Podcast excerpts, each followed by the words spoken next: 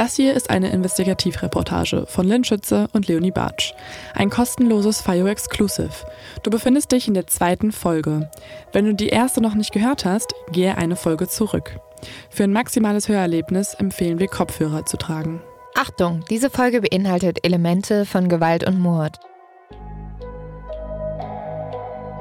Zuvor bei Die Nachbarn. Das Gericht glaubt, dass der 41-Jährige im April 2009 aus Wut auf seine lärmenden Nachbarn den Immobilienmakler mit einer Walter P38 erschoss. Es ist wirklich eine kleine, eine eher verschlafene Stadt. Ziemlich idyllisch mit viel Fachwerk. Den hätten die nie im Leben verurteilen dürfen. Dazu möchte ich sagen, ich habe die Tat nicht begangen. Das war die einzige Spur, die ähm, für uns erfolgversprechend war, wo wir dann am Ende gesagt haben, das überzeugt uns. Hier ist Anja Daso. Ich habe gerade ihre E-Mail äh, gelesen und ja, möchte mich da kurz zurückmelden und unsere Geschichte dazu erzählen.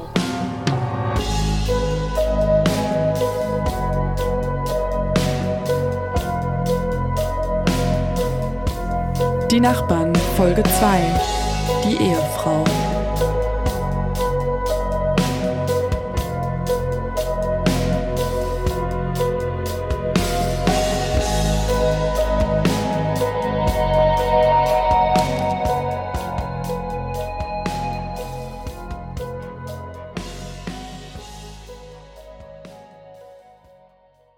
Es ist der 8. Dezember 2020, kurz vor Weihnachten. In Deutschland wurde gerade ein erneuter Lockdown verkündet. Während unsere Freunde Glühwein trinken und im ersten Schnee spazieren gehen, sind wir auf dem Weg nach Babenhausen. Wir haben uns testen lassen, beruflich dürfen wir noch reisen. Circa vier Stunden liegt die Kleinstadt in Hessen von München entfernt. Mittlerweile haben wir uns mehrere Monate mit der Recherche rund um Andreas Daso beschäftigt uns durch das Urteil, Zeitungsartikel und Blog-Einträge gelesen. Wir haben viel über Andreas gelernt in dieser Zeit. Wir wissen, dass er am Tag der Festnahme mit seiner Schwester zum Fahrradfahren verabredet war. Dass sein Lieblingsessen Pommes mit Schnitzel ist und Andreas auf Fotos zum Spaß oft eine Grimasse zieht. Wir wissen, dass er an Sonntagen Formel 1 geschaut hat und zum Urlaub am liebsten ins Allgäu gefahren ist.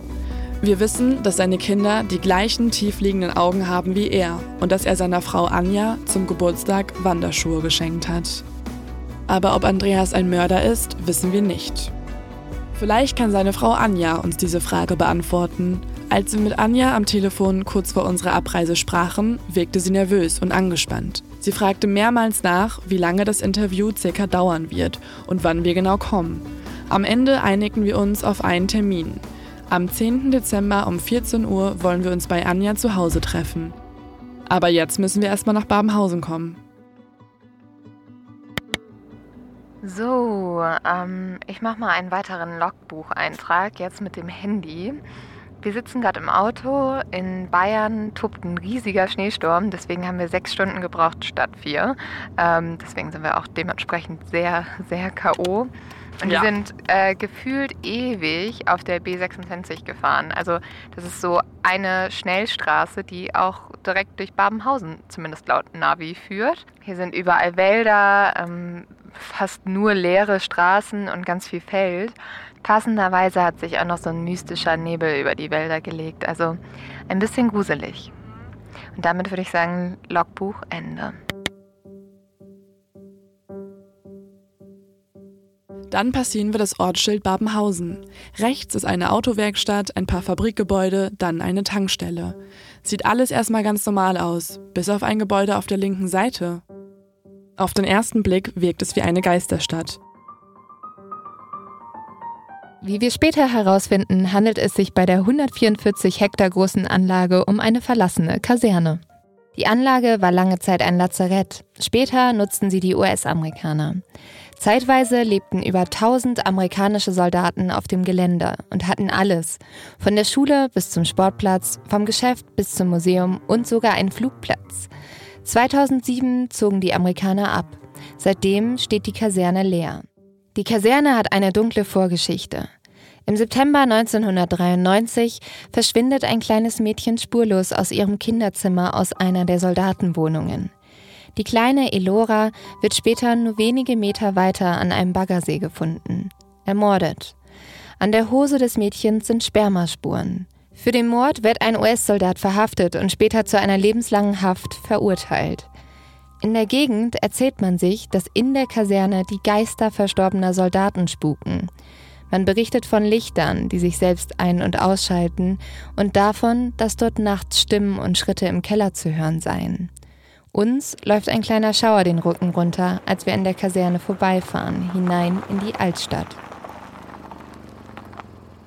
Hier liegt unser Hotel zum Schwarzen Löwen.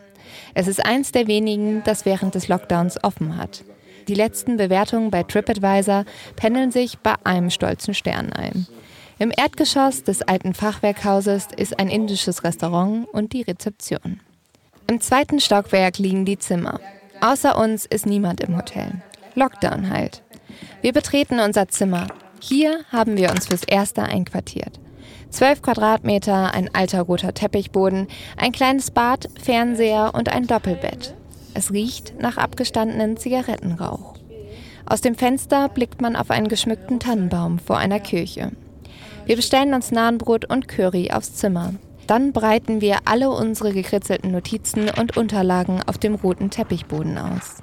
In den letzten Monaten haben wir versucht, mit der Sokro von damals zu sprechen. Aber die Pressestelle des Polizeipräsidiums Südhessen blockt ab. Wir konnten aber die Nummer des damaligen Ermittlungsleiters herausfinden und riefen ihn an.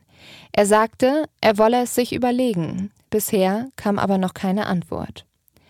Wir schauen auf die vielen Fotos und großgeschriebenen Begriffe auf dem Teppichboden. Wir versuchen alles zu ordnen und einen Zeitstrahl zu erstellen. Auf einem der Blätter steht ungeklärt. In den letzten Monaten sind wir auf viele Dinge gestoßen, die uns beschäftigen und uns merkwürdig erscheinen. Die haben wir auf Post-its geschrieben und gesammelt. Auf einem davon steht DNA. Also, ähm, lass uns noch mal ganz kurz über die DNA reden. Man kann ja ganz klar feststellen, dass am Tatort keine DNA von Andreas war, oder? Mhm, also an der Trainingsjacke von Klaus Toll befinden sich drei DNA-Spuren. Zwei waren von Ermittlern, das konnte man nachweisen. Die dritte DNA-Spur ist die einer männlich unbekannten Person. Was ist denn eigentlich, wenn das die DNA des Mörders war? Haben die das jemals gecheckt? Mm, also man konnte halt keinen Treffer finden. Also okay. in keiner DNA-Datenbank war diese DNA verbucht. Mhm. Also, also sie ist niemand immer noch unbekannt. Ist. Sie ist aber auch nicht Andreas halt, das ist schon mal klar. Okay. Oder auch keiner der anderen Nachbarn. Mehrere Leute mussten ja DNA abgeben. Und dann gibt es halt noch die Spürhunde auf dem Post-it hier. Und da finde ich es halt sehr interessant, wie gesagt, dass die einfach in mehreren Runden eingesetzt wurden und wirklich auch keiner der Hunde zum Haus der Dasos gerannt ist. Ja, wie ist das denn eigentlich? Also wie vertrauenswürdig ist der mhm. Einsatz von solchen Spürhunden? Professionell trainierte Spürhunde haben laut einer Studie der Universität Leipzig eine 98-prozentige Erfolgsquote, dass sie einer Geruchsspur folgen und eine 97-prozentige Sicherheit, dass sie einen fehlenden Geruch auch als fehlend anzeigen. Direkt zwei Tage nach dem Doppelmord suchen spezialisierte Spürhunde nach Patronen und der Tatwaffe. Sie sollten zeigen, wo die Waffe liegt oder wohin der Mörder mit der Waffe geflüchtet ist.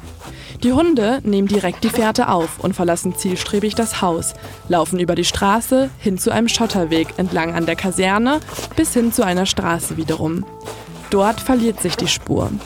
Das könnte bedeuten, dass der oder die Täter von dort in einem Auto geflüchtet sind. Drei Wochen nach der Tat werden nochmal Spürhunde eingesetzt mit drei Geruchsproben. Von Andreas Daso, Herrn Müller und Herrn Zappert, alles drei direkte Nachbarn. Fährtensuchhund Pluto soll prüfen, ob einer der Männer in letzter Zeit im Haus der Tolls war. Der Hund läuft bei jeder Geruchsprobe ins Haus, schnüffelt alles ab und zeigt dann an, dass sich die Person nicht im Haus aufgehalten haben.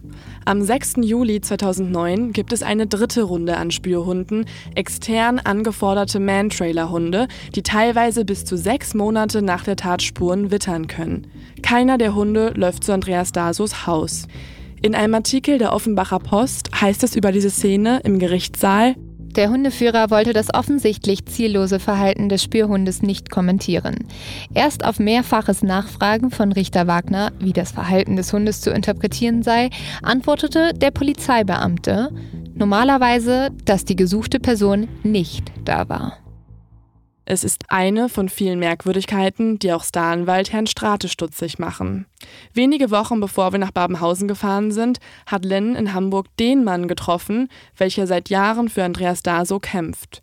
Die Kanzlei des 71-jährigen Herrn Dr. Gerhard Strate liegt direkt in der Innenstadt.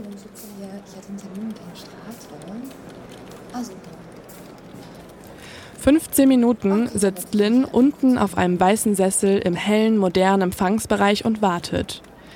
An der Wand hängt ein großes Bild des ermordeten amerikanischen Präsidenten John F. Kennedy. Eine Sekretärin führt sie schließlich zu einem Fahrstuhl und drückt auf den obersten Knopf. In der letzten Etage angekommen, öffnen sich die Türen. Direkt dahinter Herr Strate. Er ist kleiner, als sie gedacht hatte, hat erfahrene Augen und einen offenen Blick. Lächelnd führt er sie in sein Büro. Sie solle ihm seine Verspätung entschuldigen, er habe noch einen Mittagsschlaf gemacht. Die beiden laufen durch die oberste Etage, vorbei an einer Bibliothek, in der sich die Bücher in den Regalen bis zur Decke stapeln, hinein in sein Büro, das eher wie ein edles Wohnzimmer wirkt. Sie setzen sich an einen großen antiken Schreibtisch. Als Lynn die Mikrofone aufbaut, rückt er ein kleines Bild zur Seite. Ob sie damit ein bisschen aufpassen möge, es ist das Bild seines Vaters. Auf dem Foto sieht man einen jungen Mann in Militärkleidung. Später erfahren wir, dass dieser Mann unter anderem die P38 mitentwickelt hat, die Pistole, die auch Andreas verwendet haben soll, um seinen Nachbarn zu ermorden. Und dann schaltet Lynn das Mikrofon an. Während des Interviews lässt Herr Strate keine Telefonate oder Störungen zu. Diese Zeit und den Raum will er einem seiner wichtigsten Fälle geben. Herr Strate fängt an zu erzählen. Dabei zündet er sich eine Zigarette an. Es ist die erste von vielen. Also ich kriege ja regelmäßig Zuschriften, manchmal zwei, drei pro Tag, von Personen, die äh, ja behaupten, sie seien unschuldig und zu Unrecht verurteilt worden. Äh, hier war es so, dass Frau Daso sich an mich gewandt hatte ich habe darauf zunächst nicht reagiert. Dann kam aber nochmal ein weiteres Schreiben von ihr, begleitet auch von einem Schreiben ihrer Schwester, also der Schwester des Herrn Daso, also ihrer Schwägerin. Und das war dann doch recht eindringlich. Also ganz einfach eindringlich deswegen, weil nicht die Unschuld des Betroffenen, also die des Ehemannes, wie eine Monstranz äh, vor sich hergetragen wurde, sondern einfach schlicht Fakten geschildert worden sind, die schon naheliegen, dass möglicherweise hier jemand zu Unrecht verurteilt worden ist. Das äh, waren schon verschiedene Punkte, die mich dann bewogen hatten, hier etwas näher den Fall zu untersuchen. Ähm, wie haben Sie das gemacht? Wie sind Sie dann vorgegangen? Also ich lese natürlich immer als erstes das Urteil. Das Urteil umfasste 292 Seiten. Und das war eigentlich perfekt geschrieben. Also wenn man das so hintereinander weglas, eigentlich ist es eine Argumentation, die in der Beweiswürdigung überzeugend wirkt. Man denkt wirklich, er muss der Täter sein. Was mich allerdings irritierte, war, dass in den Formulierungen des Urteils so verschiedene kleine Gemeinheiten drin waren. Also beispielsweise wurde im Zusammenhang mit der Ermordung der Frau Toll davon gesprochen, dass er diese Schüsse auf sie abgab, während sie in süßen Träumen sich befand. Äh, das war eine völlig überflüssige Bemerkung, weil keiner der Richter wusste, was sie geträumt hat und ob sie süß waren oder nicht, oder ob es Albträume waren oder ob sie überhaupt geträumt hat. Das war eine völlig überflüssige Bemerkung. Äh, so eine Garnierung und derartiges kam an verschiedenen Stellen vor, machte mich misstrauisch gegen die Korrektheit dieser Beweisführung. Und wenn wir jetzt mal über diese Auffälligkeiten im Urteil hinausgehen, mhm. was war dann der entscheidende Punkt für das Wiederaufnahmeverfahren? Also für mich war das Entscheidende die Behauptung, dass er von seinem Arbeitsplatz aus auf eine Website in der Schweiz Zugriff genommen habe. Das war für die Kripo quasi das Bingo-Erlebnis, weil sie dachten, da haben wir jetzt eine Bauanleitung für einen Schalldämpfer. Wir haben Schaumstoffpartikel, die darauf hinweisen, dass hier ein Schalldämpfer gefüllt mit Bauschaum zum Einsatz gekommen ist. Und wir haben jetzt nicht nur den Zugriff auf diese Website, sondern vor allem den Zugriff von einer Person, die in unmittelbarer Nachbarschaft des Mordopfers gelebt hat. Also nach dem Motto, so simpel es ist, der Mörder ist immer der Gärtner, also immer einer, der zum Opfer in einem nahen Verhältnis steht, hat man dann sich festgelegt darauf, dass der Nachbar es sein muss und hat Alternativen dann nicht mehr bedacht. Bei meiner Beweisführung war es so, dass ich klarstellen konnte, dass diese PET-Flasche nie zum Einsatz gekommen ist. Deshalb, egal wie viel und von wem auch immer aus der Firma des Herrn Daso auf diese Bauanleitung zugegriffen worden ist, hat das für die Tatausführung und für den Täternachweis keine Bedeutung, weil diese PET-Flasche nie zum Einsatz gekommen ist. Hierzu lassen wir am besten mal direkt den Ballistikexperten sprechen, den wir direkt nach dem Gespräch mit Herrn Strate kontaktiert haben. Mein Name ist Philipp Cachet und ich bin Sachverständiger für Waffen und Munition. Philipp Cachet ist bereits seit 25 Jahren im Bereich Schusswaffen tätig. Als freiberuflicher Sachverständiger beschäftigt er sich seit mehr als fünf Jahren vorwiegend im Auftrag von Gerichten und Staatsanwaltschaften mit ballistischer Tatrekonstruktion. Er schaute damals zunächst das alte Gutachten an. Und mir ist bereits auch schon bei der Tathergangsdarstellung aufgefallen, dass das eigentlich so wie das Gericht es angenommen hat, nicht machbar ist. Ich habe daraufhin eine Waffe diesen Bautyps besorgt und angeschafft und habe auch den äh, ominösen Adapter für einen PET-Flaschenschalldämpfer über die Schweiz organisiert und den dann anschließend quasi versucht habe zu beschießen. Während der Beschussserie habe ich aber dann feststellen müssen, dass es so, wie es das Gericht für erwiesen angesehen hat, technisch gar nicht möglich ist weil bei jedem Schuss, den ich abgegeben habe, haben sich feinste Bauschaumpartikel durch die Sogwirkung in die Waffe hineingezogen. Und das hat immer spätestens nach dem zweiten oder dritten Schuss definitiv zu einer Ladestörung geführt. Das heißt, das Gericht hat ja angenommen, der Täter ist hineingegangen und hat da quasi einen Schuss nach dem anderen auf die Opfer abgegeben was aber nicht passiert sein kann, weil dazwischen theoretisch, wenn diese Flasche verwendet worden ist, wie es das Gericht angenommen hat, die Waffe immer blockiert hätte. Das heißt, der Schütze hätte immer seine Tathandlung unterbrechen müssen, was ein enormes Risiko birgt. Wir haben das Ganze dann ja auch mit modernster Highspeed-Kameratechnik mit bis zu 50.000 Bildern pro Sekunde filmen können und konnten da auch feststellen, dass eben Mikroplastiken am Tatort liegen müssten, dass in den ausgeworfenen Hülsen Bauschaumreste sein müssten und so weiter und so fort. Und das hat sich aber alles nicht mit den Tatortberichten, die ich aus der Akte kenne, in irgendeiner Art und Weise in Einklang bringen lassen. Zu diesem Ergebnis kommt auch ein weiterer Sachverständiger für Schusswaffen, den wir kurze Zeit später im Münster treffen. Dr. Albrecht Wacker hat ebenfalls Schusstests mit einer P38 und einem Schalldämpfer durchgeführt. Auch er nimmt an, so wie der Tathergang im Urteil beschrieben ist, kann es nicht passiert sein. Bei einem selbstgebauten Schalldämpfer hätten andere Spuren gefunden werden müssen, wie zum Beispiel Partikel der Plastikflasche. So, es hätten natürlich dann PET-Flaschensplitter gefunden werden müssen. Ne? So, beim, bei der Tötung der Frau hätte sagen wir, der Maximalauswurf stattgefunden. Mhm. Da hätten also richtig, richtig Brocken von Bauschaum, von verbrannten Bauschaum gefunden. Wurde aber nicht. Zurück in Hamburg. Herr Strate erzählt, dass die Ermittler am Tatort nur vier winzige Spuren vom Bauschaum im Milligrammbereich sichern konnten. Und je Stockwerk nahm die Spuren des Bauschaums ab. Somit steht für die beiden Gutachter und Dr. Strate fest, ein Schalldämpfer, wie der, nach dem Andreas im Internet gesucht haben soll, wurde gar nicht verwendet. Fakt ist aber, irgendjemand bei der Firma Aumann hat die Anleitung runtergeladen. Wer, wenn nicht Andreas? Es gibt in dieser Firma auch einen Waffennah. Das ist der Administrator in der Firma, in der mein Mandant beschäftigt war. Der hat sich ständig mit Waffen beschäftigt. Der könnte ohne weiteres auch diese Nachfrage gehalten haben. Es gibt keine eindeutige Zuordnung auf den Rechner des Herrn Daso. Das wird zwar im Urteil behauptet, sie ist aber nicht eindeutig. Es gibt dann noch an weitere Indizien, etwa den Schmauch an einer Bundeswehrhose, die man im Keller des Mandanten gefunden hat, der ähnliche Zusammensetzung hat wie der Schmauch, den dieses 9 mm Geschoss mit sich bringt. Das ist aber äh, jeder, der halbwegs kriminalistisch erfahren ist, weiß, dass diese Schmauchspuren nur ganz selten initiellen Wert haben weil sie sehr leicht übertragen werden. Wenn wir jetzt nochmal auf die Mauer aus Indizien zurückblicken, bedeutet das im Umkehrschluss, Herr Strate entzieht der Mauer das Fundament. Und dieses Fundament ist die Prämisse, auf der die Argumentation aufgebaut ist. Und wenn das Fundament fehlt, ist auch das Hauptindiz, die Suchanfrage nach so einem Schalldämpfer, hinfällig. Diese neuen Erkenntnisse werden die Grundlage von Herrn Strates Wiederaufnahmeverfahren im Jahr 2018.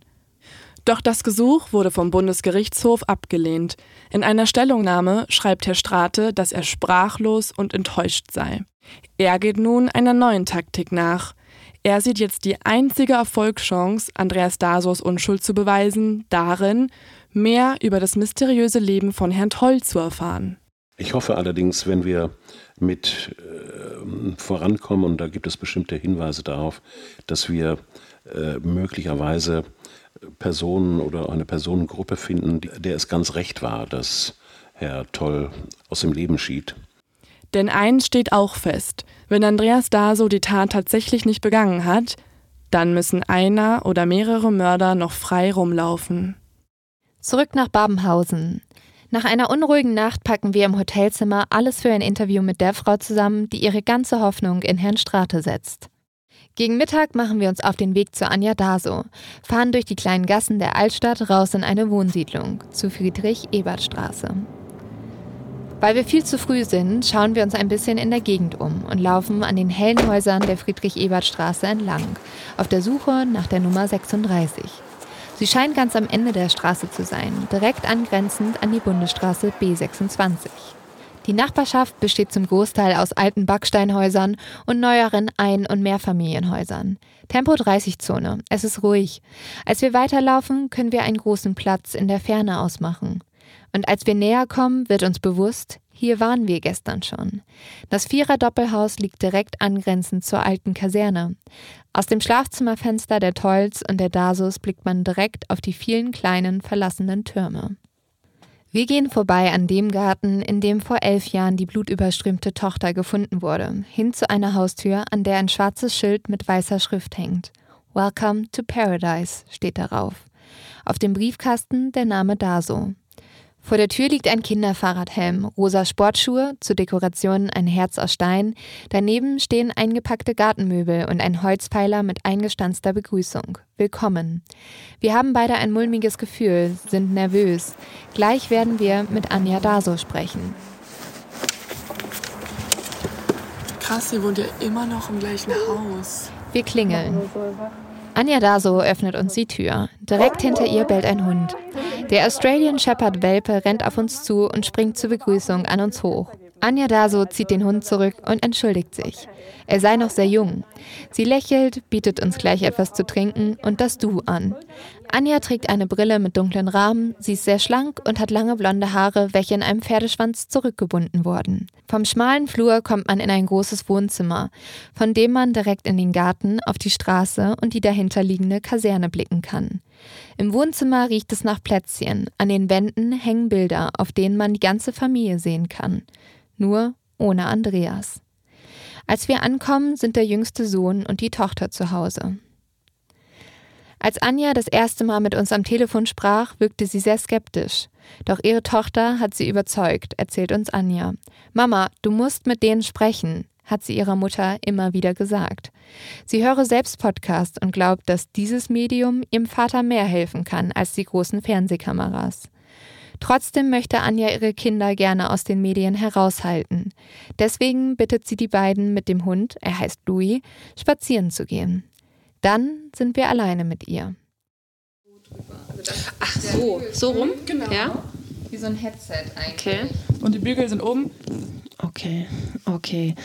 Also dann stelle ich mich kurz vor. Ähm, mein Name ist Anja Daso, ähm, bin aktuell 43 Jahre alt, bin berufstätig, bin im Vertrieb tätig, ähm, habe drei wundervolle Kinder und ja, denke, das reicht erstmal. Ja, apropos so Familie und so, ne? Wie, also es ist ja auch alles voll schön geschmückt und so. Wie ist es jetzt mit Weihnachten für euch? Ja, es ist, ich meine, es sind jetzt zehn Jahre. Ähm, am Anfang war der Kopf natürlich hoch, runter, links, rechts. Man, man wusste eigentlich gar nicht, was man empfinden soll. Einfach nur Trauer, Wut, Hass, irgendwas. Ähm, und jetzt mir ist es wichtig, dass wir so ein normales Familienleben führen mit Schmücken, mit schönen Dingen. Das habe ich in der Zeit gelernt. Für mich so, dass ich glaube, jeder schöne Moment hilft uns auch irgendwie immer wieder die neuen Tage zu gestalten. Und äh, ich denke, die Kinder haben einfach auch ähm, den Anspruch auf ein normales Leben meiner Meinung nach. Und das versuchen wir oder versuchen, versuche ich ihnen zu geben.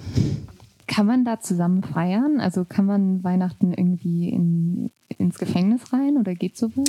Leider nicht. Also wir haben ja wirklich nur aktuell gar nicht die Möglichkeit, ihn zu besuchen durch Corona.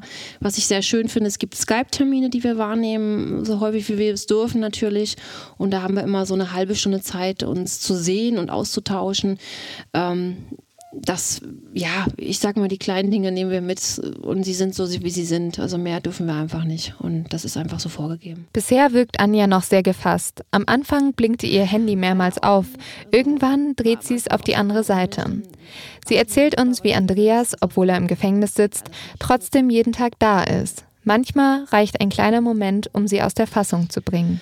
Ja, es sind mittlerweile zehn Jahre. Ich denke, es gibt wenige Tage, wo wir nicht drüber nachdenken. Es ist immer wieder so ein Moment, Mensch, da sieht man mal wieder irgendwas. Oder was auch so ist, ich bin irgendwo einkaufen und dann ach Frau Dase, ich wollte mal fragen, wie geht es denn weiter? Und dann bin ich eigentlich schon ganz erschrocken, weil ich denke, oh Gott, das holt einen dann irgendwo immer wieder ein und äh, gedanklich sind wir eigentlich immer, glaube ich, dabei. Da sind wir erstmal so, huch, da war ja noch was, ne? Und, äh, aber es liegt einfach momentan nicht mehr in unseren Händen. Ne? Und zehn Jahre Kampf sind ja auch sehr anstrengend, oder? Absolut. Also ich sag mal, wenn ich mein Jogging oder mein Laufen nicht hätte, dann äh, wäre ich, glaube ich, schon, keine Ahnung, ausgeflippt oder aber wenn es ganz schlimm ist, habe ich einfach die Jogging-Schuhe angezogen, gehe in den Wald und danach merke ich, pff, mhm. jetzt geht's wieder irgendwo. Ja. Vielleicht auch weglaufen, ne? Ja. Ach, keine Ahnung, die Vögel zwitschern, man sieht dann doch mal ein Reh huschen, ne? Und dann hat man mal, Mensch, es ist nicht alles schlecht, sage ich dann immer, ja. Und für die Kinder ist es wahrscheinlich auch einfach eine Realität, weil sie ja auch, also wie alt waren die drei als? Zehn, sieben und äh, vier Wochen also die haben, also die beiden größeren, die haben das schon bewusst wahrgenommen. Ich habe viel, viel auch sie mit einbezogen, also kindlich einbezogen, was wir jetzt tun, wer was tut, damit sie sich nicht so ihre eigenen Gedanken machen. Und ich glaube, es ist ganz wichtig, Kindern so das miterleben zu lassen, auch wenn das eine ganz harte Zeit ist, natürlich nicht mit, mit der Brutalität, die dort geherrscht hat, sondern einfach, wir haben, haben das und das vor, wir haben die und die Gutachter, so auf der Basis einfach. Ne? Und mhm. Papa ist nicht da. Ne? Und wir haben jedes Jahr, Mensch, das letzte Jahr, nächstes Jahr schaffen wir das. Und das ist immer so diese große Hoffnung, immer weiter, immer weiter. Und irgendwie haben wir bis jetzt aber irgendwie keine Chance bekommen. Ne? Und sind die Kinder manchmal in so einer Wutphase, dass sie sagen so, oder eine Wut auf den Staat zum Beispiel haben oder aufs System? Also, also ich versuche das immer so, weil ich möchte nicht, dass sie irgendeine Aggression auf Polizei und Staat bekommen. Ich habe selber Justizangestellte gelernt und ähm, hätte natürlich nie gedacht, dass uns so ein Schicksal so krass ereilen könnte. Und ich glaube, das hat mir aber auch viel, viel geholfen, so ein bisschen nüchterner drauf zu gucken. Ich bin natürlich immer befangen als Ehefrau, ganz klar, aber so dieses, ich muss den Kopf aufschalten, ich muss diese ganzen Akten lesen, vielleicht fällt mir da irgendwas auf, ähm, haben wir was übersehen und ich glaube, ich habe das zehnmal hoch und runter irgendwie äh, gerattert, nur um auch für mich so das zu verstehen, warum die Polizei so denkt, wo die Eckpunkte sind etc. Ja. Und kam das Verstehen? Nein, umso mehr ich mich natürlich eingelesen habe, denke ich, Mensch, so war es doch gar nicht. Und das fällt mir hier auf. Aber es, man hat natürlich nicht die Momente, sag ich setze mich jetzt mit Staatsanwaltschaft oder Polizei an einen Tisch. Das war immer so mein großer Traum. Ne? Ich setze mich dahin mit denen und wir besprechen das alles nochmal. Ich hatte auch sehr, sehr gerne mich äh, mit dem Richter damals unterhalten, warum er so überzeugt ist. Und ich habe das einfach nicht greifen können ich frage mich halt, ob, wirklich, ob, er wirklich diese Überzeugung hatte oder ob das dann irgendwann so ist, dass man sagt, so und jetzt muss man das Ding zumachen und ich bin überzeugt, es gibt nichts anderes. Bub, also das, ich meine, ich habe ja nur auch hier gelebt, ne? Und wenn man jetzt auch mit, mit den Nachbarn, auch, die sonst auch ausgesagt haben, die haben gesagt, ich habe doch hier auch gelebt, ich hätte das doch mitbekommen, wenn wir jetzt hier ständig am Zaun Zirkus gehabt hätten, ne? Also, du wohnst ja auch immer noch hier. Ja. Für mich ist es auch ein bisschen unverständlich, muss ich ganz ehrlich sagen. Ja, man muss, also ich habe lange überlegt, ziehst du weg? Was machst du? Ich meine, man muss dazu sagen, die Kinder haben ihr, ihr soziales Umfeld. Die Nachbarn, wir sind super integriert hier. Das war, keiner hat das verstanden. Wir, wir verstehen uns alle sehr, sehr gut. Was wäre gewesen, wenn ich jetzt irgendwo anders hinziehe und die guck mal, das ist doch der Mann, wo der Mann Mörder ist. Es kommt immer raus, sowas. Wo ist denn der Mann? Warum ist denn die alleinerziehend? Was sagt man da? Ne? Mhm. Dann der Name da so. Muss man nur mal googeln. Bub, mhm. kommt da 100.000 Sachen, Mann, Mörder, irgendwas. Ne? Hätte ich da trotzdem noch so gut leben können? Also ich weiß, dass ich irgendwann mal ausziehe, wenn die Kinder so weit raus sind. Das brauche ich auch, glaube ich, um das Ganze so ein bisschen abzuschließen für mich. Oder, naja, was heißt abschließen, weiß ich nicht, ob ich das kann. Also es war schon, schon immer mal Thema, aber ich, da habe ich gesagt, nee, ich glaube, dann würde ich einen Fehler machen. Und hat er irgendwann mal zu dir schon sowas gesagt, so lebt dein Leben weiter?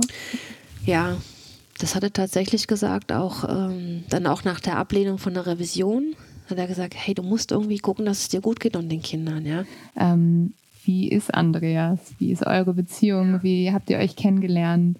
Also wie ist Andreas? Wie würde ich ihn beschreiben? Ich würde ihn beschreiben als ähm, ruhigen, äh, in, fast schon ein bisschen introvertierten Typ, der sehr familienbezogen ist, der sich sehr ja, um, um seine Familie kümmert. Wenn es irgendwelche Problematiken gibt, dann hat man darüber gesprochen. Wir haben da ein sehr inniges Verhältnis gehabt.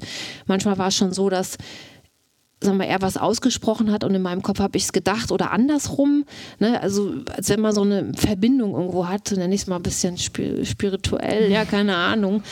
Und ähm, ja, wir haben uns über den Sport kennengelernt, weil wir das beide sehr, sehr äh, geliebt haben, auch äh, zusammen Sport gejoggt zusammen, ja, oder Wir merken, Laufen bedeutet ja. Anja Daso sehr viel. Sie erzählt, dass sie auf diese Weise auch Andreas 1990 kennengelernt hat. Die beiden haben immer gemeinsam Sport gemacht und irgendwann gemerkt, dass da mehr zwischen ihnen ist als nur Freundschaft. Sie verlieben sich, heiraten, ziehen in ihre erste gemeinsame Wohnung, bekommen ein Kind, ziehen um in ihr erstes Haus und bekommen das zweite Kind. In Babenhausen baut sich die kleine Familie ein Zuhause auf. Die Kinder gehen zur Schule, Andreas bekommt einen guten Job in dem lokalen Bauunternehmen Aumann GmbH. Das Ehepaar Daso freundet sich mit den Nachbarn an. Nur mit der Familie Toll ist es schwierig. Die Tolls grenzen sich ab und es kommt in den ersten Jahren des Zusammenlebens zu Streitigkeiten zwischen den Familien.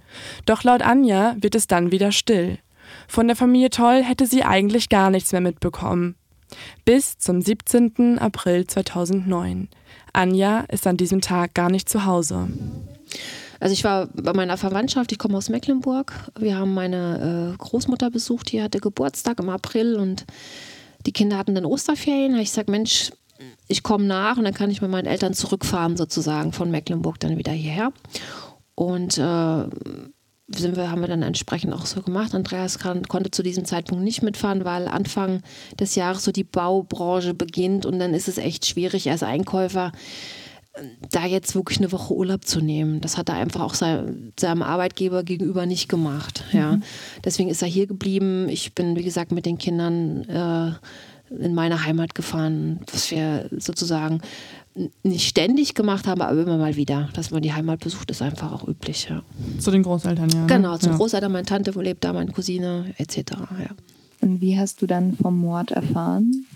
Also vom Mord erfahren erst natürlich später. Wir sind ähm, an einem Samstag, äh, ich weiß jetzt nicht genau das Datum, 17. Hm, April, ja, ich möchte jetzt ja. nicht, ich glaube, äh, sind wir zurückgefahren. Also ich bei meinen Eltern im Auto und so der erste Berührungspunkt war, Andreas rief mich an, du, ich weiß nicht, was hier los ist. Hier ist alles abgesperrt. Das ist ein bisschen komisch. Alles ist hier in, in heller Aufregung. Du kommst hier auch nicht rein. Es ist alles abgesperrt. Ich weiß jetzt auch nicht, wie du hier reinkommst. Keine Ahnung. Das war so der erste. Ich sage, was, was ist da los? Und dann ähm, ich bin dann auch hergekommen. Ich hatte mich dann auch ange tatsächlich anmelden müssen, wo ich hin will, was ich hier will. Und ich sage, ja, ich, ich wohne hier, ich komme jetzt, okay, dann durfte ich aber auch reingehen mit den Kindern. Und ähm, Nein, nur draußen, es war irgendwann war es uns, uns komisch, weil dann liefen halt Männer mit so weißen Anzügen rum. Dann denken, wow, bisschen komisch. Und was dann wirklich komisch waren, zwei, äh, zweimal kam der Leichenwagen mit zwei Särgen. Und das ist einfach schon, wo man denkt, wir haben dann natürlich auch das beobachtet am Fenster, man ist ja auch neugierig irgendwie. Und das war schon, uh, irgendwie, uh, na, dann weiß man schon, irgendwas ist das nicht, ist nicht in Ordnung, ne, wenn der Leichenwagen kommt dann. Super gruselig, ne, äh, auch schon allein, wenn man so die ganzen Polizisten sieht mit mit Spürhunden, mit äh, dann entsprechend diesen weißen Anzügen, dann weiß man ja auch schon, irgendwas darf nicht spurenmäßig irgendwo vermischt werden. Ja. Auch Tage nach der Tat weiß noch niemand, was genau passiert ist. Abends sprechen Anja und Andreas darüber, was es zu bedeuten hat, dass dort Spürhunde und so viele Ermittler ein- und ausgehen. Sie fangen an, sich Gedanken und Sorgen zu machen und fühlen sich nicht mehr sicher. Es war auch so, Andreas ist dann abends, ich muss jetzt die Tür nochmal kontrollieren. Macht man das, wenn man das selber war, um, um was vorzutäuschen? Und dann, wie fing es an, dass auf einmal Andreas so ins Visier geraten ist? Ich muss mal wirklich zurückgehen zeitlich, dass ich das chronologisch hinkriege. Also man hat dann gemerkt, das sind äh, doch einige Untersuchungen noch irgendwo äh, in, dem, in dem Haus zugange, was dann ein bisschen, so der erste Step war genau 1. Mai da wurde Andreas zur DNA-Probe äh, geladen. Also noch drei andere Nachbarn. Und vorher wusstet ihr aber dann schon, was passiert ist oder wusstet ihr immer noch? Nein, das nichts? war auch so ein bisschen mit in der Presse sozusagen sagen wir mal, so ein bisschen ruhig gehalten, damit man, glaube ich, erstmal die ganzen Spuren nicht so darlegt. Das ist, glaube ich, auch eine Taktik mhm. von der Polizei.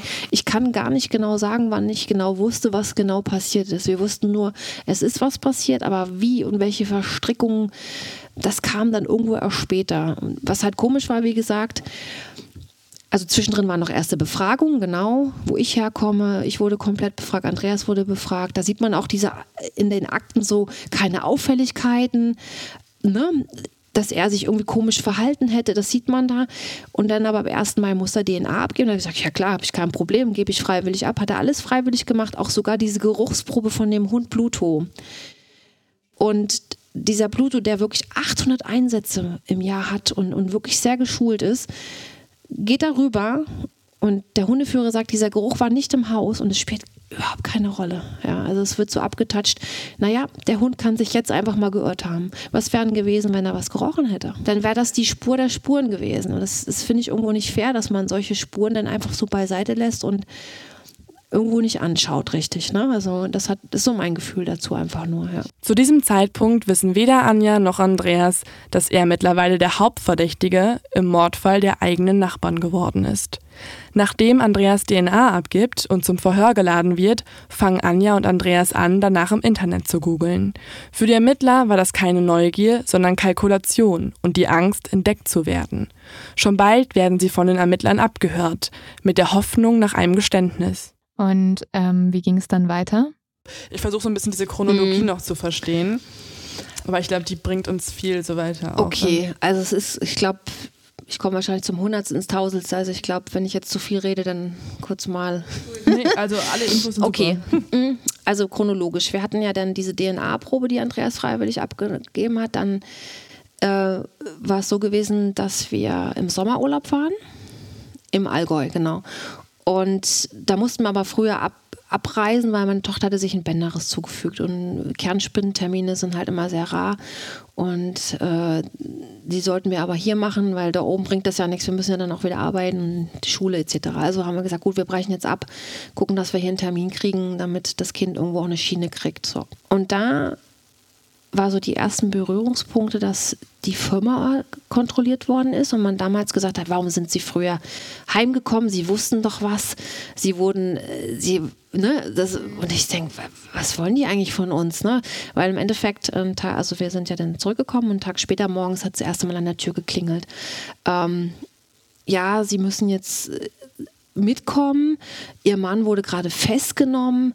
Ähm, also das war, wenn ich jetzt drüber nachdenke, ne, dann mhm. denke ich, äh, war ich damals total fassungslos. Ich sage, was ist passiert? Wieso? Der wollte nämlich zur Arbeit fahren und wurde auf der Straße hier vorne wie so in Chicago-Manier aus dem Auto raus und runtergedrückt und äh, festgenommen. Also richtig massiv unter Druck. Ne?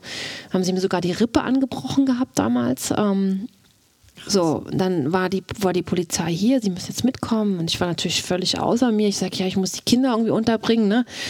Okay, dann habe ich die noch zu meinen Eltern gebracht. Ja, bitte fahren Sie mit Ihrem eigenen Auto. Ich sage, ja klar, mache ich. Also ich völlig irgendwie wie so ein ferngesteuertes Männchen da mitgefahren. Nach Darmstadt auf die Polizeiwache. Da wurde ich auch sechs Stunden verhört. Mein Auto wurde weggenommen. Klar, die wollten natürlich die Untersuchung in dem Auto vornehmen, alles abgeklebt, Schlüssel weggenommen. Ähm, und dann habe ich gesagt, jetzt sagen Sie mir mal bitte, worum es hier geht. Dann hatte ich zwei Beamte da, die hatten zig Fragen gestellt. Das kann man, glaube ich, auch nachlesen in den Akten. Ähm, das war sehr massiv und ich habe das alles überhaupt nicht so begreifen können. Ich wollte jetzt aber auch wissen, was ist passiert? Wieso kriegt er jetzt so ein, so ein, haben wir so einen Verdacht irgendwo auf einmal? Und ähm, ja, dann zig Fragen gestellt. Man hat mir auch am Anfang überhaupt nicht gesagt, worum es geht. Am Ende hieß es dann, ja, äh, Zugriff auf eine Internetseite. Und ich sage, was für eine Internetseite? Ja, das sage ich Ihnen nicht. Ne? So, das war so ein bisschen taktisches Spiel, glaube ich, irgendwo auch. Ähm, Genau, und dann durfte ich aber wieder gehen. Andreas durfte auch wieder gehen. Der wurde acht Stunden verhört. Also wir waren völlig fassungslos. Dann haben wir uns draußen, äh, also wir durften dann wieder raus das Auto war verwanzt. Wusstet ihr aber natürlich dann nicht, ne? Keine Ahnung, da macht man sich erstmal keine Gedanken drüber. Dann haben wir vor dem Auto gestanden. Ich sag, sag mal, was ist das denn hier? Irgendeine Internetseite? Hast du dir irgendwas angeguckt? Und ich sag, ich, ich habe mir nichts angeguckt, ne? Ich, ich weiß auch nicht, was für eine Seite. Mir hat man das auch nicht so richtig gesagt, ne? Ich sag, hast du was damit zu tun, ne? Und das war alles vor dem Auto. Und dann hat man da im Auto abgehört und da hieß es, ja, die hat ja gar nicht gefragt, ob es war und so. Ich so, ja, ich habe das vor dem Auto schon gefragt, ne, wenn man jetzt im Nachhinein so die Akten liest. Ne? Und dann hat man das ganze Auto, wie gesagt, verwandt. Die, das ganze Haus war dadurch verwandt. Und man, in der Zeit wollte man halt einfach feststellen, unterhalten wir uns jetzt darüber. Ähm, wollte ein Geständnis eigentlich. Genau, haben, was ja, ja, wahrscheinlich, glaube ich, auch irgendwo dann legitim ist, wenn so ein Tatverdacht mhm. irgendwo da ist. Ne, muss man auch mal sagen.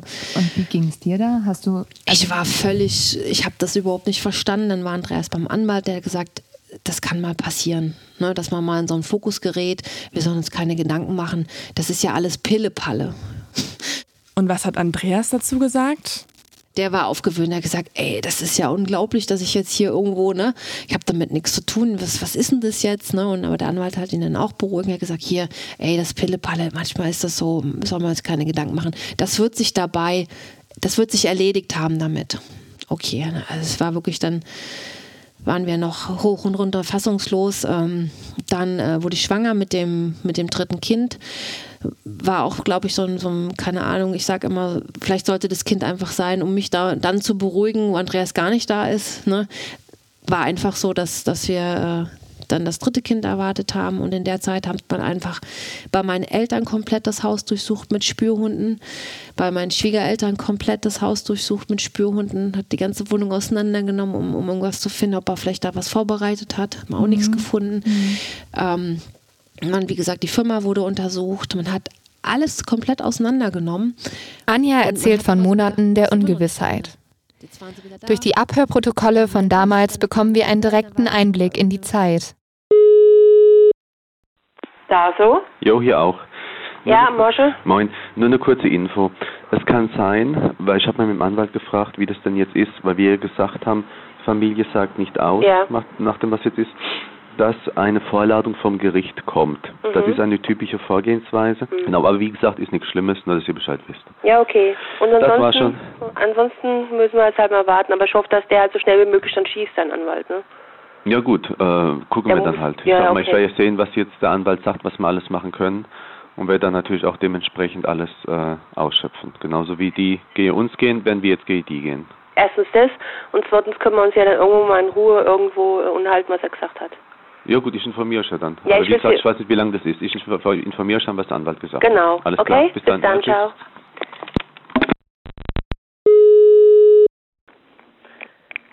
Da so. Hallo, ist Janja. Hallo. Na und? Also, sag waren, mal. Waren Sie bei euch schon? Nee, aber wir waren doch nicht da. Ach so. War doch in Aschaffenburg. Ah, deswegen. Gerade eben heimgekommen. Okay. Weißt du? Ja, also ihr wisst Bescheid. Es kann sein, ich denke mal, die kommen auch noch zu euch. Ja, aber ja. sag mal, Anja, was soll denn das? Ja, die waren jetzt auch in der Brandenburg meiner Oma, sind sie hochgefahren, 800 Kilometer, und haben gefragt, ob ich da war und über Andreas ausgefragt. Also, das gibt's auch? Ja. Ja, sag mal, Anja, ich glaube, das ist aber wirklich, die müssen beschäftigt werden. Also ich habe jetzt auch lange, ich hab, bin richtig sauer, ne? Also wir sind ja jetzt wirklich friedliche Leute. Ja, überleg Wenn die so böse Menschen mhm. hätte, was hätte die schon gemacht? Mhm. Wir machen gar nichts. Man denkt, es muss geklärt werden. Ja. Aber die sollte mal da, wo was ist und wo nichts ist, ja. Aber weißt du, immer, immer die ganzen Beispiele, ich habe ja schon mal gesagt, ja. beim Andreas sein Bodybuilding, weißt du, wie viele Leute ich kenne? Es ist alles normal. Nur beim Andreas wird immer, ja, warum ist das so? Warum macht der Kraft? Warum äh, äh, fahren sie alleine? Warum hat er, ja, aber weißt du, da denkst du im Endeffekt, ich höre das von allen möglichen ja. Leuten, dass das sowas ist, aber bei ihm wird immer alles so hingelegt, als wenn das ein ganz was Besonderes wäre. Ja. Also das fällt mir, aber Anja, du mit deinem, mit deinem Baby im Bauch, man muss immer noch gucken, dass man ein bisschen locker bleibt, gell? Genau. Okay. Okay, okay. also Alles mach ciao, ciao. gut, gell? Tschüss.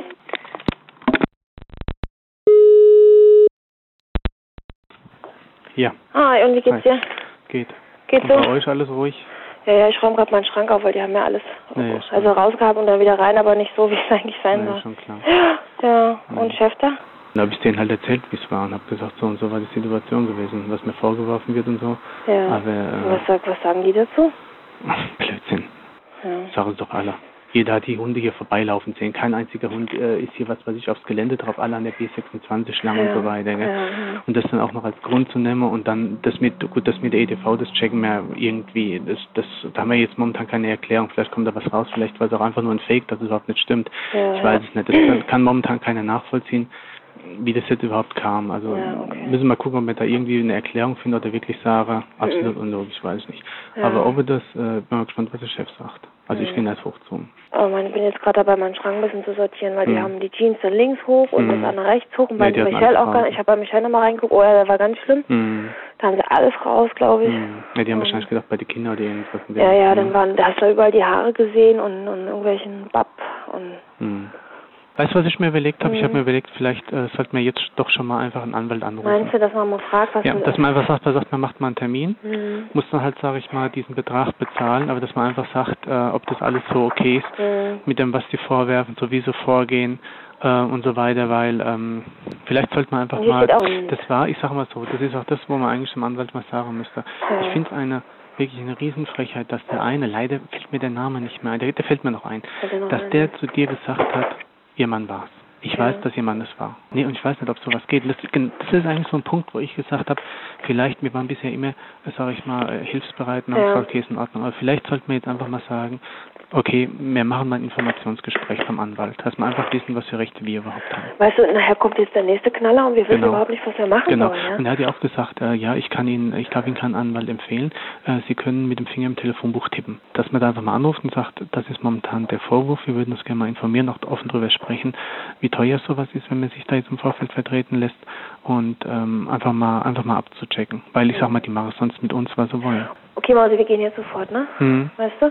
Nur um Mich hat mich hat's auch, auch gewundert mit dieser Google-Seite, die sie ausgedruckt haben, dieser dieser Bildausdruck, weißt du, wo man gesagt hat, ähm, die die haben mir die Seite nicht gezeigt, wo ich gesagt habe, zeigen Sie mir doch mal die Seite, um die es überhaupt geht. Mhm. Ja, ja, ja, ja, ja, ja. Und da war nur ein Google-Ausdruck, wo einer, wie gesagt, irgendwas angeblich eingegeben hat, aber das können die auch machen, damit Datum vom 22. Ja, ich bin schon ein bisschen sauer, ganz ehrlich. Ja, nee, deswegen meine ich ja. Ja, so. Ich bin's. Ja, Du, ähm, die Anja hat mir jetzt gesagt, dass die Polizei da jetzt auch bei euch vorbeikommen will. also ich soll ich dir ganz kurz schildern, Stenogramm steht? Nee, muss er nicht, weiß ich, wie die das machen. Gut. Es geht im Endeffekt darum, wir machen so, ich hatte jetzt auch nochmal versucht, bei dem Anwalt anzurufen. Ja, Die machen jetzt hier die ganze Welt verrückt ja, und die können von mir aus vorbeikommen Ja. und ihr sagt, ähm, äh, ihr, äh, ihr beruft euch da drauf, ihr sagt gar nichts Ja. und fertig. Ja. Erledigt. Da kommen die vorbei, nehmen die Personalien auf und das war's. Ja. Weil ich sag mal, das, was die jetzt machen, das ist reine Schikane. ja, ja, ja, und ja. ähm, nee, wie- also wir schießen jetzt genauso dagegen, das war's. Ja, sag. Ich bin ja da acht Stunden verhört worden und ähm, acht Stunden? Ja, ja. Die haben mich festgenommen mit zum Sonder Sondereinsatzkammer, die haben mich auf den Boden gedrückt, wie im Fernsehen. Das war eine Aktion, das war eine Festnahme wie im Fernsehen. So richtig mit äh, Waffe aus dem Auto gezogen, auf dem Boden, Knie drauf, ähm, äh, Arrestzelle. Ja, ja, die haben mich abgeführt, ich bin festgenommen. Also ich, ich war festgenommen. Genau, da habe ich auch gesagt, das mit diesem Hacker und so weiter. Aber ich denke mal, dass äh, das, das ist das, was ich mutmaß, dass der äh, Chef da anscheinend gesagt hatte, da sowas Bescheid und dass ich deswegen halt auch noch mal so ein äh, so einen Schlachteil bekommen habe. Weil die dann gesagt haben, sie sind früher, also ich bin früher aus dem Urlaub gekommen und äh, wahrscheinlich äh, deswegen Ähm, äh, der Chef hat sich auch gewundert, warum ich früher aus dem Urlaub komme. Dem habe ich gesagt, dass meine Tochter einen Bänderriss hat. Das hat er anscheinend auch nicht erwähnt und so weiter. Und ich bin früher aus dem Urlaub gekommen, weil ich ja mitbekommen habe, dass die Hunde vorbeigelaufen sind und weil ich nervös wurde, weil ich ja die Tat ausgeführt habe und so weiter. Und ähm, die, das war nee, ohne Gag. Ach schon, und die, die hatte, äh, die hatte gesagt, gestehen Sie das, dann kommen Sie vielleicht mit Totschlag davon, also drehen Sie da Mist. Wenn da jetzt irgendwas abgeht, da bin ich 20 Jahre im Gefängnis. Das ist doch kein Totschlag, was das ist. ist doch, ja, also das war schon äh, ganz schön Hass. Also wie gesagt, ich war um halb acht wollte ich zur Firma fahren. Die haben mich da vorne abgepasst an der äh, Kaserne. Zehn Mann. Das war richtig von mir. Zehn Mann? Ach, wenn es reicht. Da waren, äh, das war ja, äh, die sind ja mit so einem großen BMW, da waren erstmal drei Stück drin, da haben sie mich geblockt. Da sind die erstmal mit 80, 90 auf mein Auto zugefahren, mich geblockt. Von hinten sind sie gekommen, haben die Tür aufgerissen, haben mich runtergedrückt, haben Handschelle angelegt, Kopf auf die Straße gedrückt und so weiter und ab nach Darmstadt. Dann erstmal eine Arrestzelle für äh, ein bis zwei Stunden, ich weiß es nicht. Und dann ging es los mit dem Verhör. Die Anja haben sie parallel auch mit dazu genommen, die allerdings nicht als Tatverdächtige, sondern als Zeugin. Die haben auch ein paar Sachen äh, untergejubelt, äh, so wer was gesagt hat. Der Dieter Aumann hat gesagt, unsere PCs sind alle nur mit äh, Passwörter zugänglich und äh, äh, ähm, äh, da habe ich gesagt, das geht doch gar nicht. Also ich, ich glaube auch die ganze Sache da nicht mit diesem ähm, mit diesem Zeug da, mit äh, was die da alles da manchmal behauptet haben. Also ein paar Sachen haben sich da widersprochen, aber mein meine Bitte an Sie, Herr Rat, Sache am besten ja. gar nichts zum Wiederaumann, weil Gut, die Sache, ja. denke ich mal, die Sache, die ist wirklich darauf hinausgekommen, er muss ihn angerufen haben, weil ich denke mal, kein anderer, die die Polizei gesagt hat, wir wissen, dass sie Bescheid wissen. Da denke ich mal, dass wieder Aumann gesagt hat, dass man so früher dem Urlaub, der, äh, der Dame ja. weiß über alles Bescheid und das finde ich nämlich scheiße. Alles klar, bis dann. Ja. Jo, tschüss. Ja, tschüss. Das waren gerade Auszüge aus Gesprächen, die Andreas und Anja nach der ersten Verhaftung mit Familie und Freunden geführt haben. Die nächsten Monate befragt die Polizei Menschen in ihrem Umfeld und versucht mehr Beweise gegen Andreas zu finden. Und man hat immer so gedacht, boah, ist immer noch nicht zu Ende. Jetzt waren sie wieder da, dann kam wieder das, dann kam wieder Sel, dann war wieder nochmal irgendeine eine Befragung.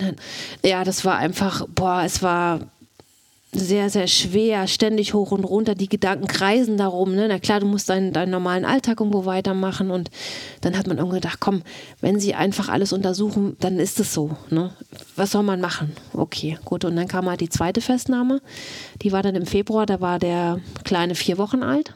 Und Andreas hat morgens unsere Tochter zur Schule gefahren, weil ich gestillt habe. Und dann haben sie ihn wieder festgenommen. Allerdings natürlich vor den Augen von dem Kind, was ich nicht gut finde. Ne? Also wirklich. Ähm ja, jetzt kriegst du mich gerade. Moment. Huh. Während unseres Gesprächs war Anja bis hierhin sehr beherrscht, hat uns kein einziges Mal um eine Unterbrechung gebeten. Doch jetzt greift sie das erste Mal zu den Taschentüchern, die vor ihr liegen. Die Hände zittern und auf ihrem Hals bilden sich rote Stressflecken. Man merkt, wie viel Überwindung es sie kostet, weiterzusprechen. Puh. Genau, und das, das war schon mal wieder klingeln morgens an der Tür. Ich denke, was denn jetzt schon wieder? Tür auf, Kind rein. Ja, wir haben den Mann jetzt wieder festgenommen. Was ist jetzt wieder los? Und meine Tochter natürlich sieben Jahre, ne? Also völlig, völlig irgendwo äh, natürlich auch aufgelöst und und sie hat die erste Zeit immer, wenn auch so ein Polizeiauto hinter uns hergefahren ist, war so, ne? Also man hat gemerkt, also meiner Meinung nach hätte man warten können, bis das Kind, sagen wir mal, in der Schule ist, weil man wusste ja, man hat uns ja abgehört, dass er zur Arbeit fahren wollte. Ne? Also von daher, ich weiß nicht, ob man das dann macht, um so ein bisschen Druck zu erhöhen. Ich weiß es nicht. Ne? Mhm. War Warum genau der Moment gewählt wird. Genau, aber gut, es ist dann irgendwo auch so. Wir haben dann das versucht auch so ein bisschen aufzuarbeiten mit ihr und ich denke mal, heute ist sie gestärkt, hoffe ich. Sie ist jetzt 18, ne? also ja, war, war irgendwo nicht schön. Und dann, wie gesagt, diese zweite Festnahme. Ja, und dann war es natürlich endgültig. Dann hat man gesagt, man hat jetzt die Internetspur. Man hat äh, eine Perlenkette zusammengefügt. Ne? Das macht man dann wohl. Dann gab es diese Bundeswehrhose mit dem Schmauch, wo auch dieses Aluminium mit drauf war. Ähm, ja, und damit war das Ding manifestiert. Mhm. Das sind, Aber das sind ja eigentlich nur zwei Indizien. Also einmal der Internetzugriff. Ja. Aber trotzdem, wenn man sich das mal anguckt, dann gibt es so Punkte, wo, wo dann im Endeffekt wo zusammengereiht werden. Das war auffällig. Es ist auffällig, dass man sich bei einem Anwalt erkundigt, wenn man DA-Proben abgibt. Bei, nee, bei der Rechtsschutzversicherung zum Beispiel hat Andreas gesagt, Mensch, ich frage mal nach, ich werde jetzt zum DNA-Test, ist das überhaupt, ne, wenn man Anwalt braucht, wäre das, wär das abgedeckt? Das ist Täterverhalten.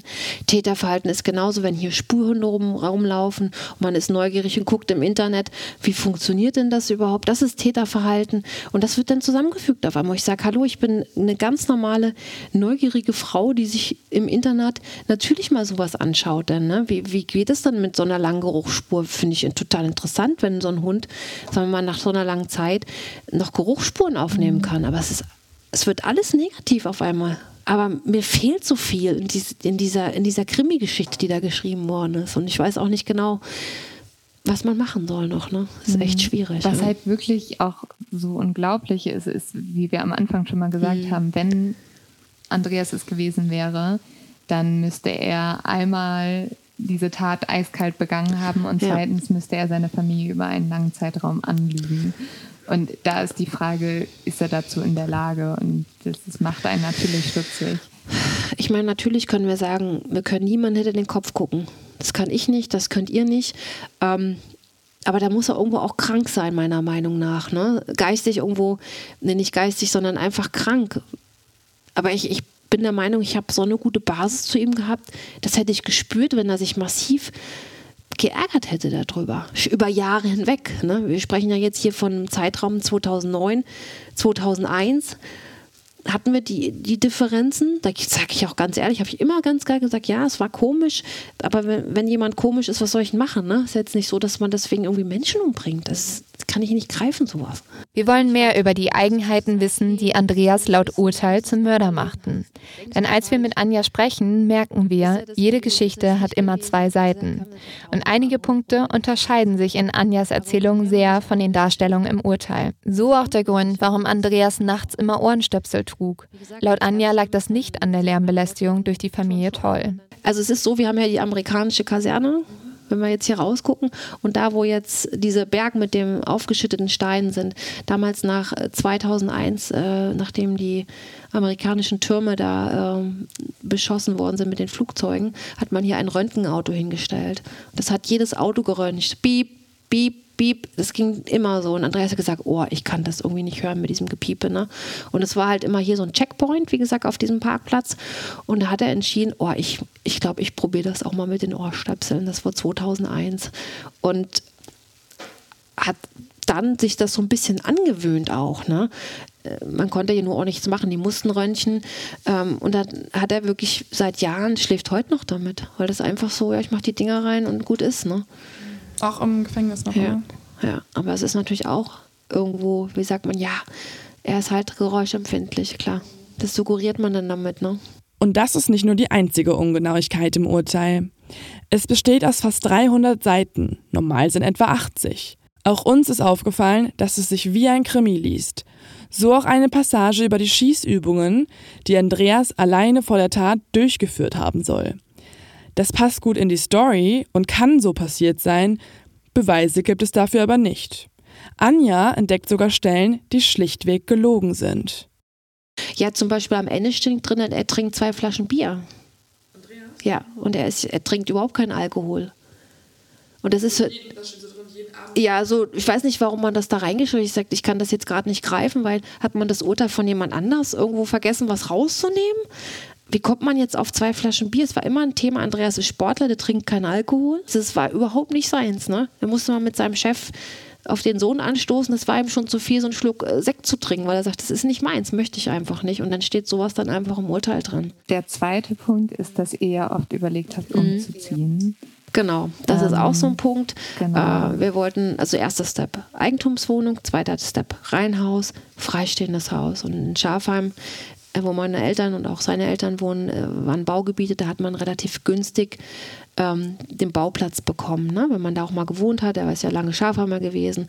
Dann haben wir uns so, so ein bisschen so einen Plan gemacht, wie könnte unser Haus aussehen. Das war so der nächste Step, den wir machen wollten, weil im Endeffekt dann das vielleicht auch nochmal vermieten als, als solide weitere Einnahmequelle, dann das Haus dort bauen. Und das wird aber dann auch wieder so geredet, ja, sie wollten unbedingt wegziehen wegen was den Geräuschen. ja, was aber eigentlich auch fast wieder entlastend ist, wenn man dann sagt, es gab ja eine Alternative.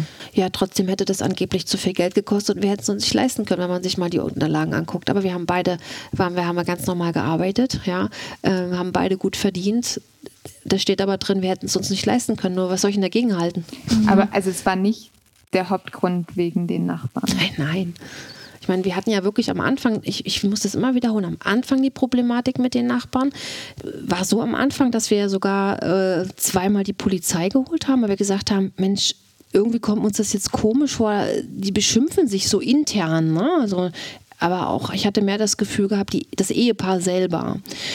Und da wir unsicher waren, weil ja auch wir wussten, die haben das Kind, passiert da irgendwas, haben wir gesagt, würden wir doch lieber mal die Polizei holen, weil wir haben da jetzt irgendwie keinen Einfluss. Und die sind auch gekommen und dann war aber auch entsprechend nichts weiter zu hören. Dann hat die Polizei gesagt, ja gut, ist jetzt nichts, dann würden wir wieder entsprechend fahren. Das hat man aber meistens auch nur gehört, wenn man draußen auf der Terrasse stand, dass man mal, wenn das Fenster offen war, was gehört hat ich muss ganz ehrlich sagen, von der Tochter habe ich fast gar nichts gehört. Das Mädchen ist morgens in die Behindertenwerkstatt gefahren, kam abends mit dem Buschen zurück. Ab und zu hat man sie einkaufen sehen. Also sie konnte sozusagen auch selber irgendwo kleine Sachen erledigen. Man hat sie mal irgendwo am Fenster gesehen, wenn man mit den Kindern draußen gespielt hat. Aber ich habe von ihr nie irgendwelche tierischen Geräusche gehört. Dann klingelt es an der Tür. Zwei Freunde von Andreas kommen ins Haus. Auch sie wollen mit uns über Andreas sprechen, denn sie sind von seiner Unschuld überzeugt und sind bis heute fassungslos und so sauer, dass sie einen Verein gegründet haben, der sich für Andreas Freilassung einsetzt. Normalerweise tun sie das hinter den Kulissen.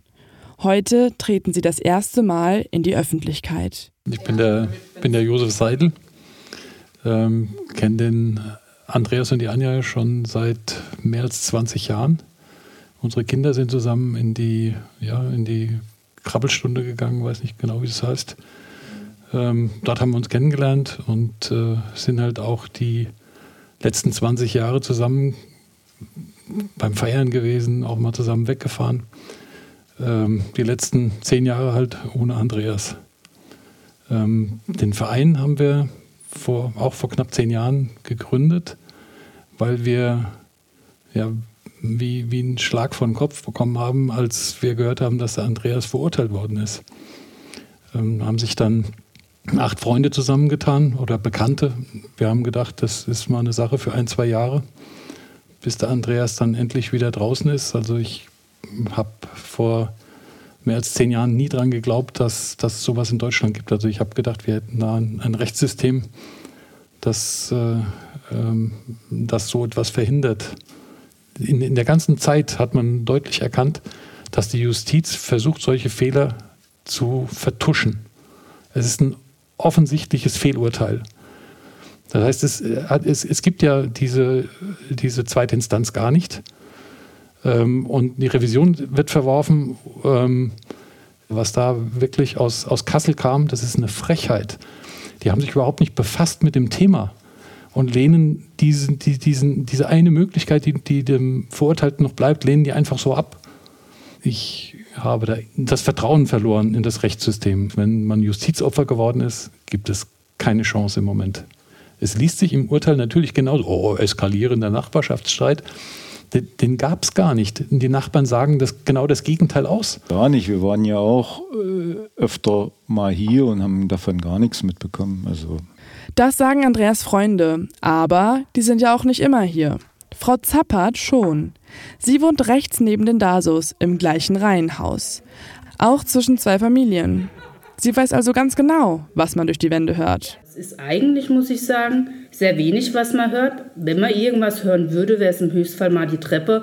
Aber Stimmen, Rufen oder mal laute Musik hört man eigentlich gar nicht. Und ich war jetzt zu der Zeit zu Hause, Elternurlaub, also sprich, ich war den ganzen Tag hier.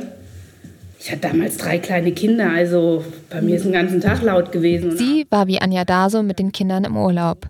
Wir finden die Antworten von Frau Zappert sehr spannend, denn sie zeichnen ein ganz anderes Bild des Nachbarschaftsverhältnisses. Umso merkwürdiger ist es für uns, dass Frau Zappert nie vor Gericht befragt wurde. Dafür, dass ich den ganzen Tag da war und immer live war, ich bin auch nicht vorgeladen worden als Zeugin, also das Ich sage heute, das hat denen nicht gefallen, was ich gesagt habe, weil ich gesagt habe, es ist nichts. Die Zapperts wohnen im Reihenhaus übrigens schon genauso lange wie die Dasos. Frau Zappert erzählt, dass alle Familien im Reihenhaus ein freundschaftliches Verhältnis hatten, mit Ausnahme der Tolls. Es wurde dann ignoriert, die haben sich mehr abgekatzelt, man hat nichts mehr gesagt, es war alles gut. Wir waren mit den Kindern im Garten, er saß halt auch da draußen, keiner hat irgendwas gesagt. Man hat sich ignoriert und alles war gut. Uns machen die vielen Aussagen stutzig. Anscheinend war es mit der Lautstärke gar nicht so schlimm. Und wo wir gerade schon bei der Nachbarin sind, fragen wir sie, ob wir einen richtigen Lärmpegeltest durchführen könnten. Sie stimmt zu. Okay, also ich bin jetzt hier gerade ins Haus der äh, Nachbarn gegangen, der Familie Zappert. Und ähm, wir werden jetzt hier die äh, Stereoanlage komplett aufdrehen. Ähm, einfach Radio anmachen, also so laut wie es geht. Und das ist hier eine fette Anlage. Also ich sehe zwei große Boxen und ein großes Wohnzimmer, in dem auch, glaube ich, sehr viel Schall existieren wird. Also ich bin gespannt.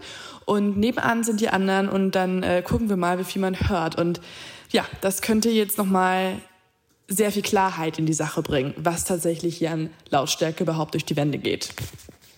Also wir drehen jetzt hier mal auf. Ich bin richtig aufgeregt. Ähm, ich bin echt gespannt. Ich bin wirklich gespannt, was jetzt hier kommt. Also wir drehen jetzt mal auf und immer, immer lauter. Dieses Jahr vielleicht mal wieder eine Chance auf den Schneemann. Kim White, die glaubt dran, gleich hier mit dabei auf der Harmonie Weihnachtsplaylist. Also er schon geschrieben, ja?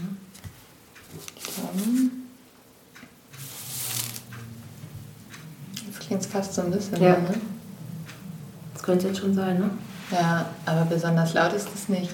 Für Milchspaß daheim oder einen Diesel-Gasgrill. So einfach geht's. An unserem Weihnachtsbaum haben wir 24 Geschenke. Man hört es minimal. Also Mhm. da ist es bei mir lauter in meiner Wohnung, muss ich sagen, wenn meine Nachbarn was machen. Okay, Leo hat nur gerade gesagt, das ist sehr, sehr, sehr laut da drüben. Okay. Aber so war es ja vor. Das Reihenhaus ist relativ modern und wurde so gebaut, dass sich zwischen den beiden Wänden ein Zwischenraum mit Luft befindet, um den Lärm zu reduzieren. Lärmbelästigung als Motiv ist für uns ab jetzt mindestens fragwürdig. Nach fast vier Stunden verabschieden wir uns von Anja und den Freunden.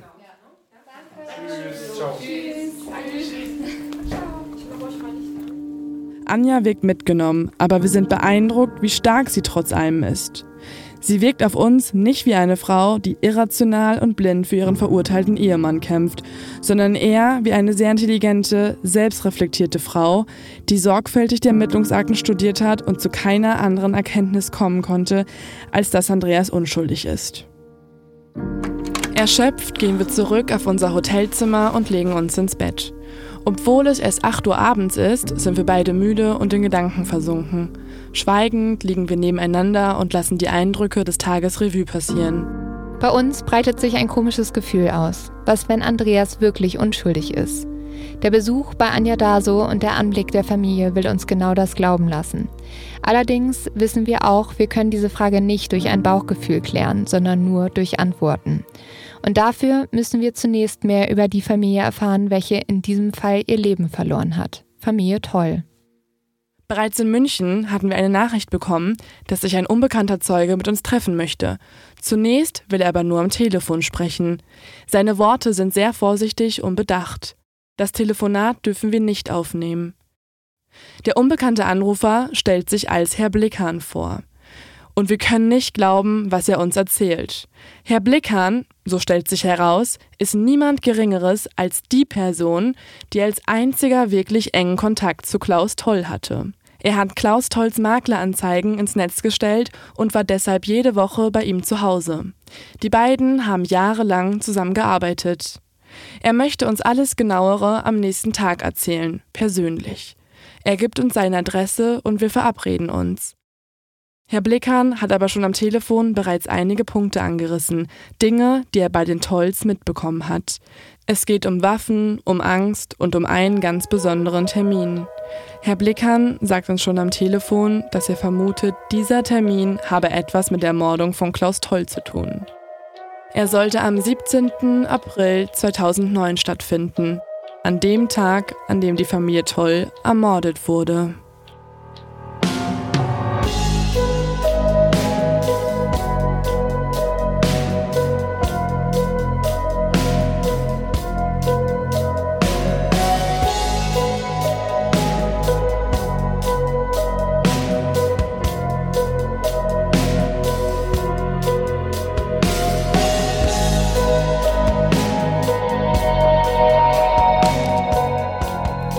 Das hier ist ein Fire Exclusive von Lynn Schütze und Leonie Bartsch auf X Productions.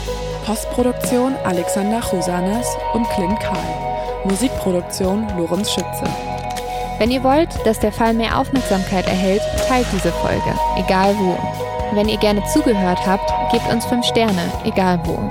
Und solltet ihr mehr Informationen zu diesem Fall haben, meldet euch bei uns. Jede Stimme und jede Beobachtung ist wichtig.